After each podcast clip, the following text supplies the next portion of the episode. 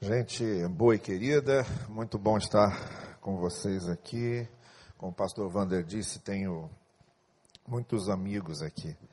E é bom revê-los de maneira muito especial estar com ele, meu amigo querido, rever Daniel, também esse trabalho bonito que ele está fazendo, Neilson, que é o nosso missionário lá em Portugal. E e alguns outros amigos que a gente sempre encontra quando vem aqui. Que Deus continue a abençoá-los, sempre conduzi-los. Olha, me pediram para falar sobre restauração e graça, e eu quero ler com vocês a carta do apóstolo Paulo a Tito, capítulo 2. Carta a Tito, capítulo 2, nós vamos ler do verso 11 até o verso 14. Tito, capítulo 2 de 11 a 14. Então, Paulo diz o seguinte: Porque a graça de Deus se manifestou salvadora a todos os homens. Ela nos ensina a renunciar à impiedade e às paixões mundanas e a viver de maneira sensata, justa e piedosa nesta era presente, enquanto aguardamos a bendita esperança, a gloriosa manifestação de nosso grande Deus e Salvador Jesus Cristo. Ele se entregou por nós, a fim de nos remir de toda maldade e purificar para si mesmo um povo particularmente seu, dedicado à prática das boas obras. Você que está com a sua Bíblia, por favor, deixa a sua Bíblia aberta, porque nós vamos fazer várias referências a esse texto que nós lemos agora. Uh, eu vou começar a minha palavra com o que eu já tinha dito aqui nesse vídeo, que não era para passar mais hoje, mas passou. E eu vou começar exatamente com uma frase que eu disse lá. E lá eu já estava pensando em começar com isso aqui. Nós somos especialistas em estragar as coisas boas que Deus nos dá. Gênesis diz que Deus criou tudo muito bom. Era tudo muito bom. Só que nós estragamos. Temos uma tendência intrínseca, nossa, muito peculiar depois da queda, depois do que nos tornamos, nós temos uma tendência irrefreável de estragarmos tudo que Deus nos dá de bom. Entretanto, e aí é que vem a beleza do Evangelho, a graça de Deus é especialista em consertar o que a gente estraga. Embora nós sigamos nossos descaminhos, é a graça de Deus que nos restaura e nos traz de volta para o caminho planejado por Ele, para os seus propósitos, para os seus ideais para a gente, para os seus sonhos para a gente.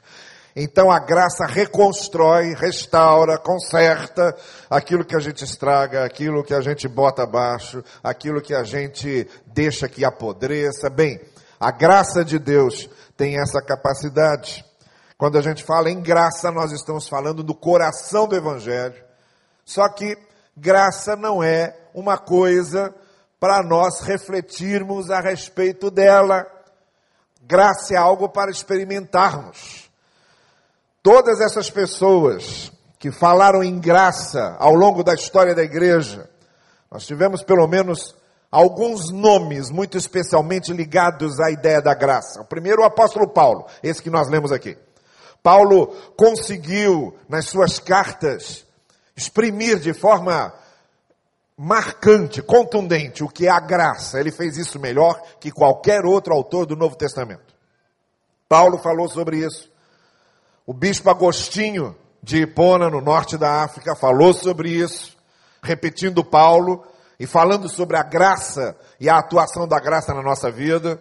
Séculos depois, Martinho Lutero quando fez a reforma protestante, redescobrindo a graça, reintroduzindo o tema da graça na reflexão da igreja.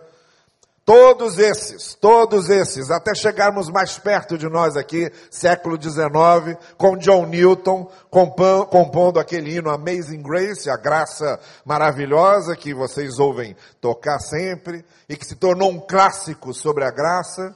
John Newton, que foi esse que aos seis anos de idade tinha ouvido falar do Evangelho, mas depois se afastou, se meteu em diversas desventuras, numa autodestruição da sua vida, até que, quando estava no porão de um navio, aprisionado ali, depois de ter se tornado um traficante de escravos, ele, no fundo do, do porão de um navio, ali ele fez uma oração dizendo: Deus de meus pais, se tu realmente existes, fala comigo hoje e a partir daquele momento Deus transformou a sua vida e ele fez a letra do Amazing Grace ou da graça maravilhosa, dizendo: Olha, eu estava perdido e fui achado, eu estava cego, mas agora eu vejo.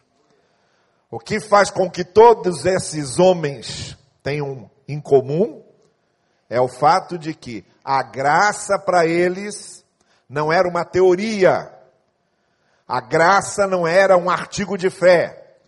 A graça não era parte de um credo. A graça para esses homens se tornou uma experiência pessoal. Eles não só refletiram sobre a graça, eles experimentaram a graça. Eles conheceram a graça. A graça transformou as suas vidas.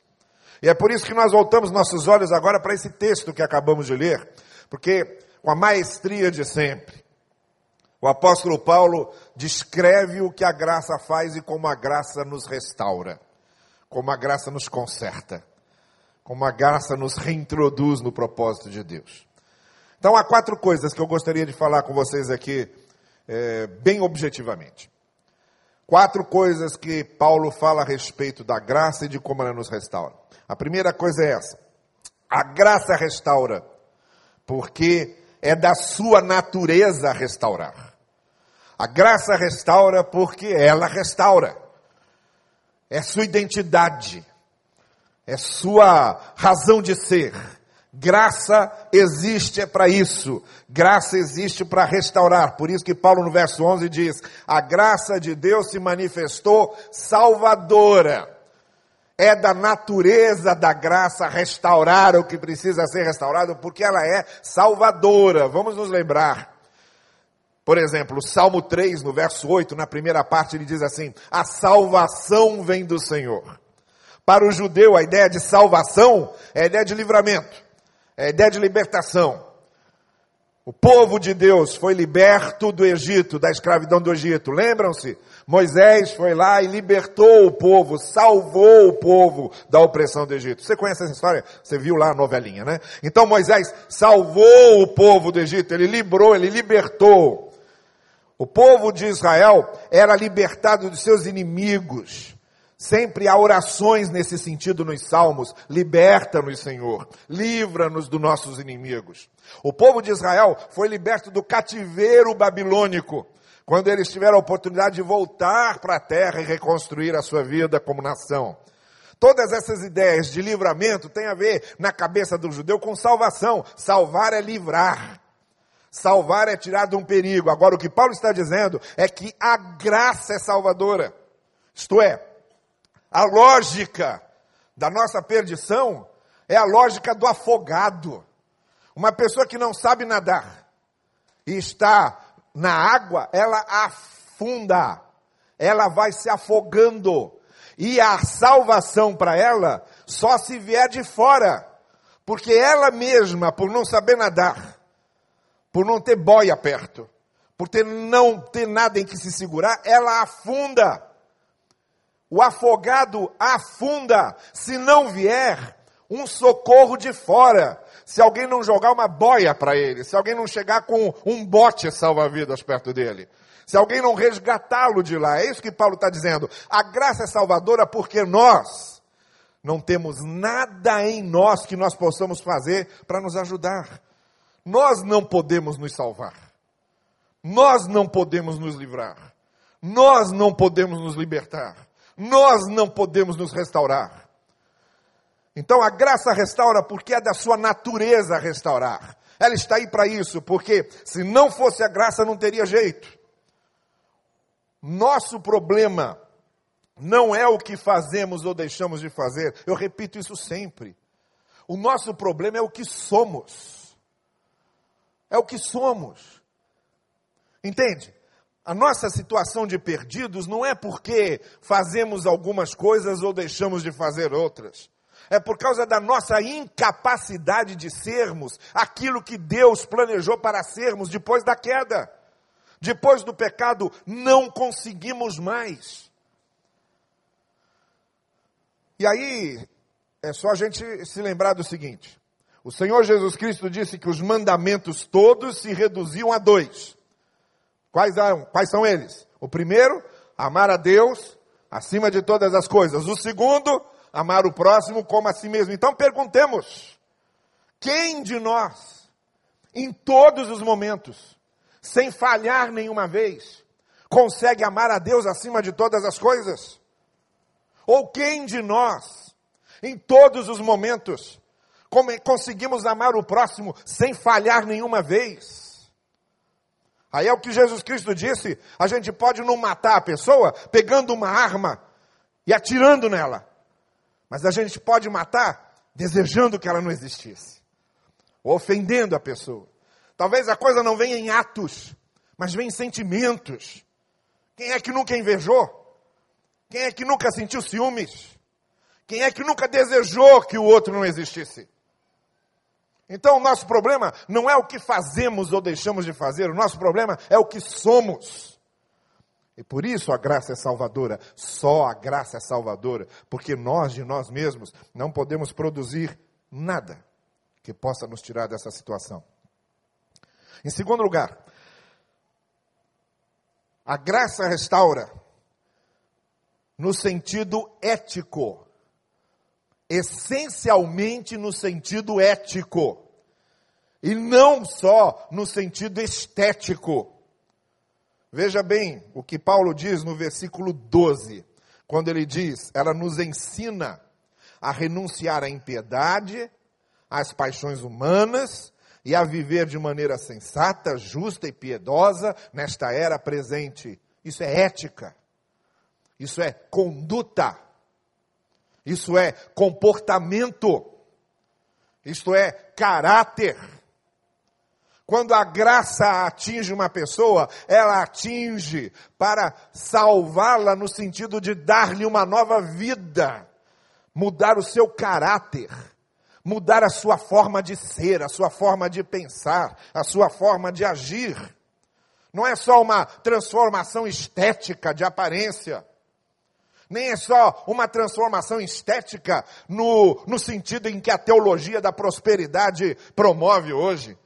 Se eu sou um discípulo de Cristo, eu vou ser promovido no meu emprego, eu vou conseguir comprar aquele iate que eu sempre quis, eu vou conseguir ter a minha casa própria. Não é nesse sentido estético, entende? A graça vem para transformar no sentido ético vem para transformar o caráter, a mentalidade, a maneira de sermos. Por uma razão muito simples. Porque nova vida em Cristo significa nova maneira de andar. E é isso que a graça vem restaurar. A graça vem fazer de nós novas pessoas, novos seres. Uma dessas histórias que se conta a respeito de Agostinho, que antes de conhecer o Evangelho, era um homem dado às, aos prazeres mundanos, aos prazeres seculares, aos prazeres carnais. Depois que ocorre a sua verdadeira conversão, dizem que ele estava andando e os seus amigos de farra vieram atrás dele e começaram a chamá-lo: Agostinho, Agostinho, Agostinho. E ele fingiu que não estava ouvindo e continuou andando, e eles insistindo: Agostinho, não está lembrando de nós? Somos nós, Agostinho, somos nós. Aí ele olhou para eles e disse: Eu sei que vocês são vocês. Eu é que já não sou mais eu. Eu é que mudei.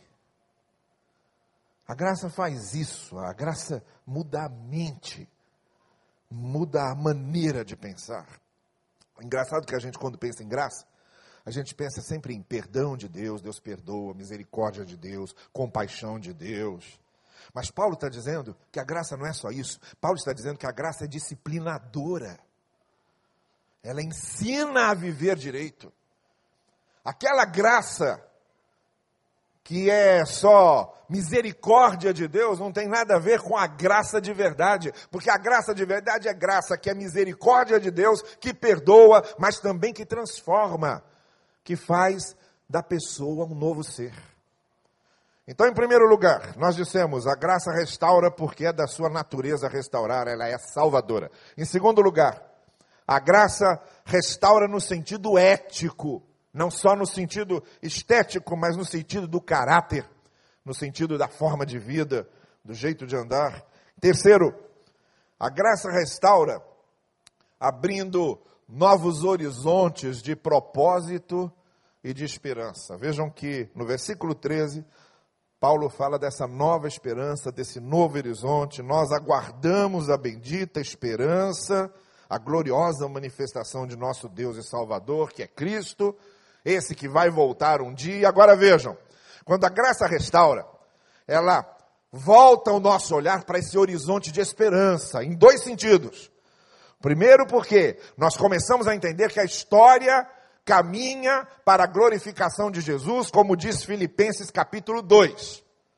Ele veio, sofreu, foi humilhado, morreu por nós, mas foi exaltado, e chegará um dia em que toda língua confessará e todo doer, joelho se dobrará diante daquele que é Jesus Cristo, Senhor, para a glória de Deus Pai. Aí é o seguinte, aquele seu patrão que persegue você, porque você crê no Evangelho, vai chegar um dia em que ele vai ter que se ajoelhar e confessar que Jesus Cristo é o Senhor. Aquele vizinho que ri de você, que zomba da sua fé, vai chegar um dia em que ele também vai ter que se ajoelhar e vai ter que confessar que Jesus Cristo é o Senhor. Aquele professor que persegue você na universidade, que quer ridicularizar sua fé, que quer ridicularizar a palavra, um dia ele vai ter que dar o braço a torcer e seus joelhos se dobrarão e ele vai confessar que Jesus Cristo é o Senhor. É disso que Paulo está dizendo, é esse horizonte.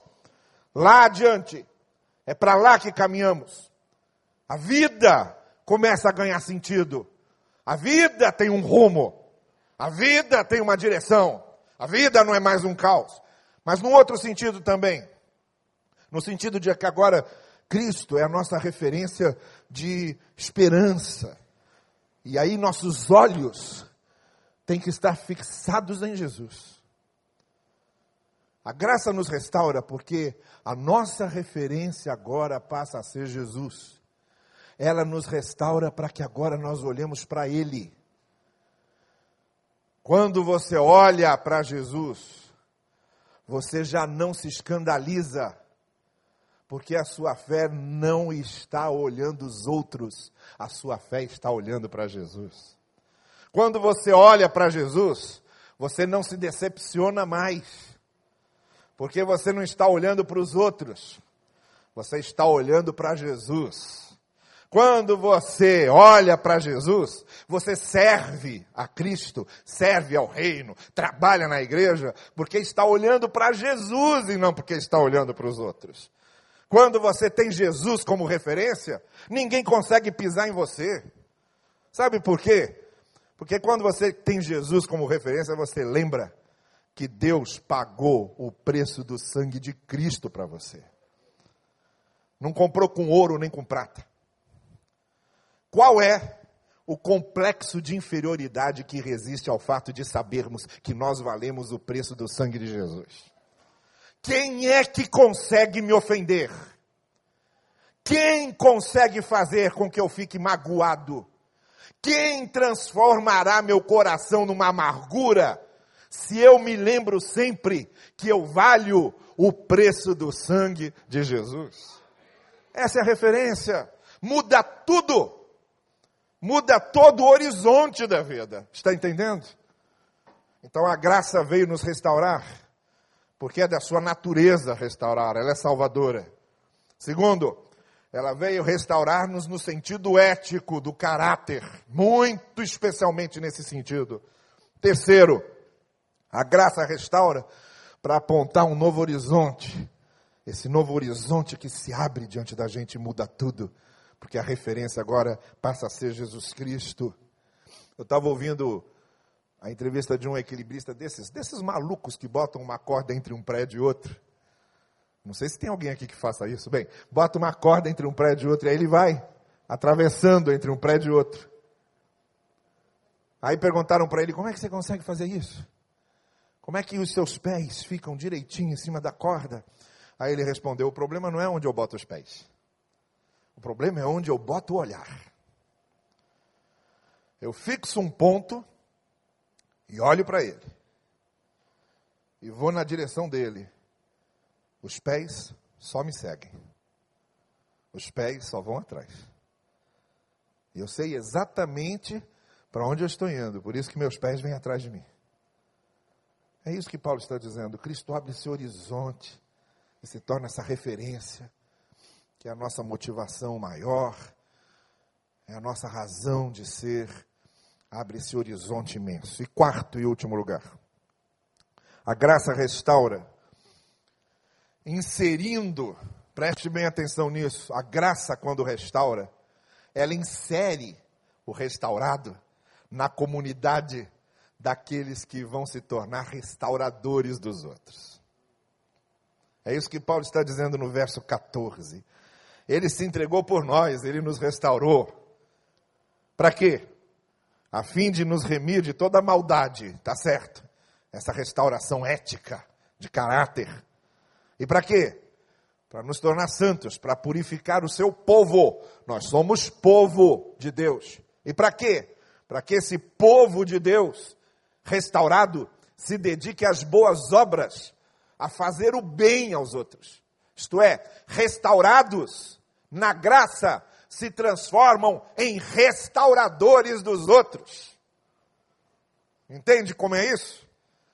Há duas coisas aqui que eu quero realçar. Primeiro, a partir da graça agindo na nossa vida e de Cristo como nossa referência, nós nos tornamos parte do corpo de Cristo. É o que Paulo diz. Agora nós somos o seu povo particular. Somos o corpo de Jesus. A igreja é o novo povo de Deus é o novo Israel. E você faz parte disso, eu faço parte disso. Tem um pessoal que fala assim: quero Cristo, mas não quero a igreja. Cristo sim, igreja não. Está errado isso. Ninguém pode amar a Cristo e desprezar sua noiva. Você, como marido, não aceitaria isso. Alguém chegando para você e dizendo: Quero ser seu amigo, mas a sua esposa eu não suporto. Uma pessoa que não suporta a minha esposa não serve para ser meu amigo, porque nós somos ambos uma só carne. Mas queremos fazer isso com Cristo. Queremos o noivo, mas não queremos a noiva. Não. Paulo diz: na graça restauradora a gente passa a fazer parte do corpo de Cristo. E esse corpo de Cristo, esse povo de Deus, se torna restaurador dos outros. Vocês começam a ser uma bênção para os outros. Olha isso. Preste bem atenção nisso. A gente costuma fazer uma oração covarde, omissa. A gente costuma orar assim: Senhor, abençoa minha família, abençoa meu pastor, abençoa minha igreja. Não é isso que a gente faz? Oração omissa, oração de quem se esconde. Porque a oração para valer não é essa. A oração para valer é: Senhor, usa minha vida para abençoares minha família. Usa a minha vida para abençoares o ministério do meu pastor. Usa a minha vida para abençoares minha igreja. Eu não quero ficar fora do processo. Eu quero participar do processo. Deus vai abençoar minha família, mas a porta que Ele tem ali para abrir, para chegar à minha família, sou eu. Deus vai abençoar a minha igreja, mas a porta que Ele tem ali para chegar à minha igreja sou eu. Então a minha oração não deve ser nem essa oração omissa e covarde, mas sim essa: Senhor, usa-me para abençoar os outros. Meu emprego, meu emprego é um fardo, é uma cruz que eu tenho que carregar. Então o que é que você está fazendo lá dentro? Você está lá para transformar o ambiente do seu emprego. Você está lá para transformar a vida das pessoas no seu emprego. Então, em vez de ficar orando, Senhor, abençoa aquele local de trabalho porque eu não aguento mais trabalhar lá, ore, Senhor, usa a minha vida para mudar aquele lugar. usa a minha vida para mudar aquele ambiente. É nesse sentido que Paulo está dizendo que a graça é restauradora para nos tornar em restauradores.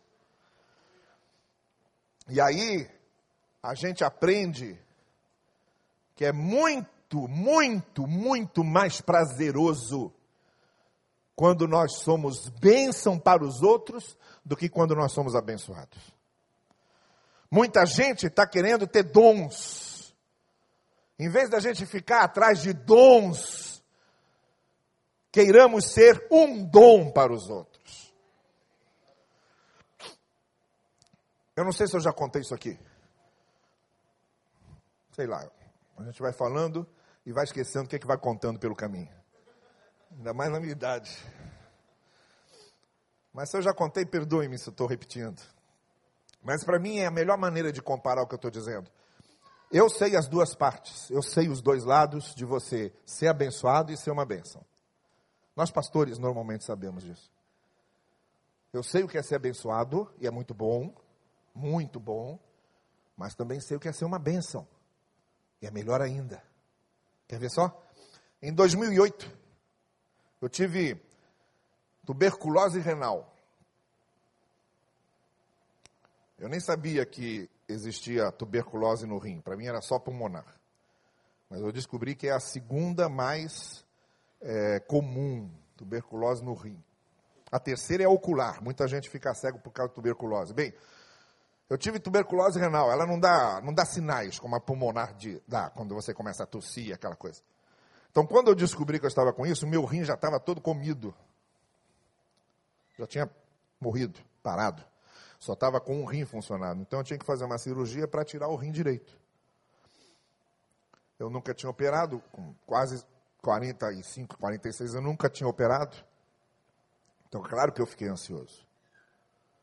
E aí, numa quarta-feira, quando eu estava terminando lá o nosso encontro de comunhão, veio uma senhora franzininha, magrinha, baixinha, senhorinha já idosa. Ela chegou na minha frente, olhou para mim e disse assim: Pastor, olha para mim, o que, que o senhor acha de mim? Nunca tinha visto, eu fiquei surpreendido com aquela pergunta. Eu olhei para ela e falei: Eu acho a senhora legal, uma pessoa legal. Aí ela falou: Não, não, não, não, não. Olha para mim e me diz se está faltando alguma coisa. Aí eu olhei, eu, eu acho que está tudo em cima aí, tá tudo bem. Ela falou: Olha só, quando eu tinha 30 anos de idade, eu tive tuberculose renal, tive que tirar um rim. Eu estou com 75 hoje anos e ele nunca me fez falta. Aquilo foi como um bafejo da graça, claro. Para quem estava ansioso com o que ia acontecer, eu pensei, bom, até 75 então eu garanto.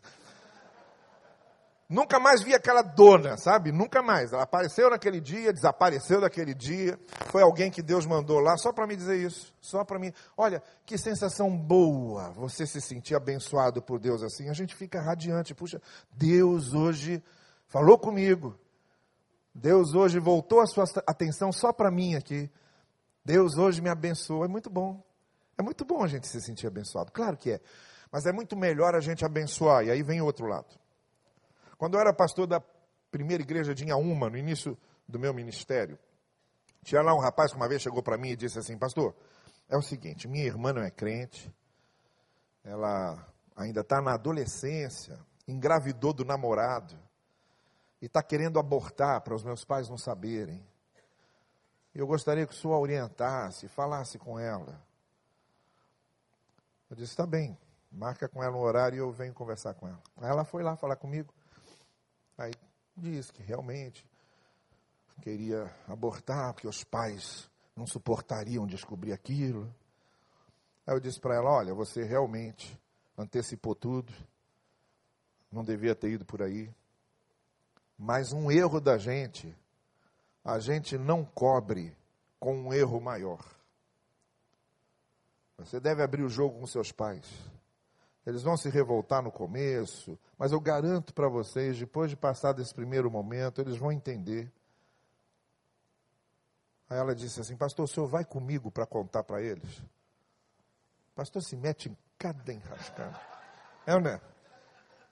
Eu já tinha chegado até ali, eu falei: Vou. Vou dizer agora, não vou, fomos. Fomos lá. E foi aquilo que vocês podem imaginar. Ela falou, aquela reação, aquela coisa toda que todo pai toda mãe podem imaginar como foi. Aí depois a coisa serenou, conversei com eles, oramos juntos e, bom. Alguns anos atrás eu estou despedindo a congregação em Barão da Taquara. Aí vem uma jovem senhora com uma mocinha muito bonita do lado. Ela passa por mim e diz assim: Pastor, lembra de mim? Aí eu falei: Me ajuda. Eu nunca digo que não lembro, eu sempre digo: Me ajuda. Uma vez eu estava ali no, no, no, Barra Shopping, Jussara entrou numa loja e eu fiquei sozinho ali esperando por ela. Eu ouvi uma voz assim atrás dizer: Deixa eu dar um abraço nesse pastor querido. Aí eu olhei para trás, a pessoa viu pela minha cara de caneca que eu não estava lembrando quem era ela. Aí ela falou: Não está lembrando de mim, né? Falei: Me ajuda. Aí ela disse assim: Vou te dar uma pista. Rosângela de Inhaúma. Nada, nada. Não vê? Fiquei olhando para ela. Ela disse: Vou te dar uma outra pista. O senhor foi meu padrinho de casamento. Nada. Nada. Nem uma sombra. Nem um bafejo de lembrança. Absolutamente nada.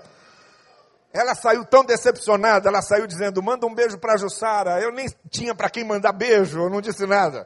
Ela foi embora, a Jussara saiu da loja. Eu falei: pelo amor de Deus, me diga quem é Rosângela Dinhauma. Ela falou que nós somos padrinhos de casamento. Ela disse: sim.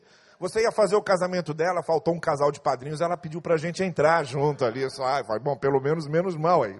Mas é assim. Aí aquela moça chega com a mocinha do lado e diz para mim: Lembra de mim, pastor? Eu digo, me ajude. Ela disse assim: Olha, o senhor era pastor da igreja em Uma, eu engravidei do meu namorado, fui lá conversar com o senhor, o senhor foi na casa. Aí a história veio toda. Falei, ah, mas que coisa boa e tal. Ela virou para mim e falou assim: E eu trouxe para apresentar para o senhor aqui a minha filha, que está fazendo medicina e é a alegria da minha vida hoje. Aí eu posso dizer uma coisa para vocês. O que a gente sente quando a gente abençoa alguém e sabe que foi usado por Deus para abençoar alguém, nem se compara com o que a gente sente quando é abençoado. Então, o que eu disse a você essa noite é que a graça restaura, porque é da sua natureza restaurar. A graça está aí é para restaurar você. Segundo, a graça restaura, mas é no sentido ético profundo, mais abissal. Ela muda a nossa maneira de ser, o nosso caráter, a nossa mente. Terceiro, a graça ela restaura para nos dar um novo horizonte, para nos dar uma referência nova que é Jesus Cristo. E enfim, a graça ela restaura para a gente se tornar restaurador, para que a gente restaure outras pessoas para Jesus. E isso só a graça pode fazer. Curve a sua cabeça comigo agora, por favor. Então, antes que a gente termine aqui essa primeira parte do nosso encontro, eu gostaria de orar por você que essa noite, por algum motivo, sabe que precisa ser restaurado pela graça. Você quer ser restaurado pela graça de Deus quero experimentar. Eu comecei dizendo que a graça não é uma teoria. Ela não é um quadro para você ficar admirando. Ela não é uma corrente filosófica para você ficar pensando nela. Ela é para ser experimentada. Ela é uma mesa posta para você comer. Ela é um copo d'água fresquinho para você beber. Ela é uma roupa nova para você usar. É isso que é a graça, é para ser experimentada. E essa noite eu quero convidar você a experimentar a graça que restaura. Deus quer restaurar coisas na sua vida. Deus quer restaurar coisas na sua vida. Para que você se torne uma bênção, um dom dele para os outros também. Então, se essa noite você quer ser restaurado pela graça em alguma área da sua vida que só você sabe, algo que você sabe que Deus precisa restaurar. E essa noite, nessa celebração da recuperação, Nesse momento em que nós celebramos a graça que restaura, você quer ser restaurado pela graça, saia do seu lugar, vem aqui à frente, eu quero orar por você. É só se levantar e vir aqui. Chega aqui à frente, eu quero orar por você, pela sua vida. Venha cá, venha cá. Isso. Vá vindo aqui. Há pessoas da igreja que estão preparadas para receber você, para conversar com você. Eu quero orar por você agora. Você quer ser restaurado pela graça? A graça que restaura é isso. É só vir. A graça está aí, é para isso mesmo para restaurar. Curve a sua cabeça comigo e vamos, vamos orar. Vamos buscar face do Senhor. Senhor querido, tu sabes que aqui estão vidas que para ti valem o sangue de Jesus. Nem ouro nem prata podem comprá-las. Foi preciso que o Senhor Jesus morresse por elas. Por isso elas valem tanto para ti. E essas vidas que nós queremos colocar no teu altar agora, para que a tua graça possa agir e restaurar, consertar trazer de volta da margem do caminho para o caminho e reintroduzir no teu propósito para eles.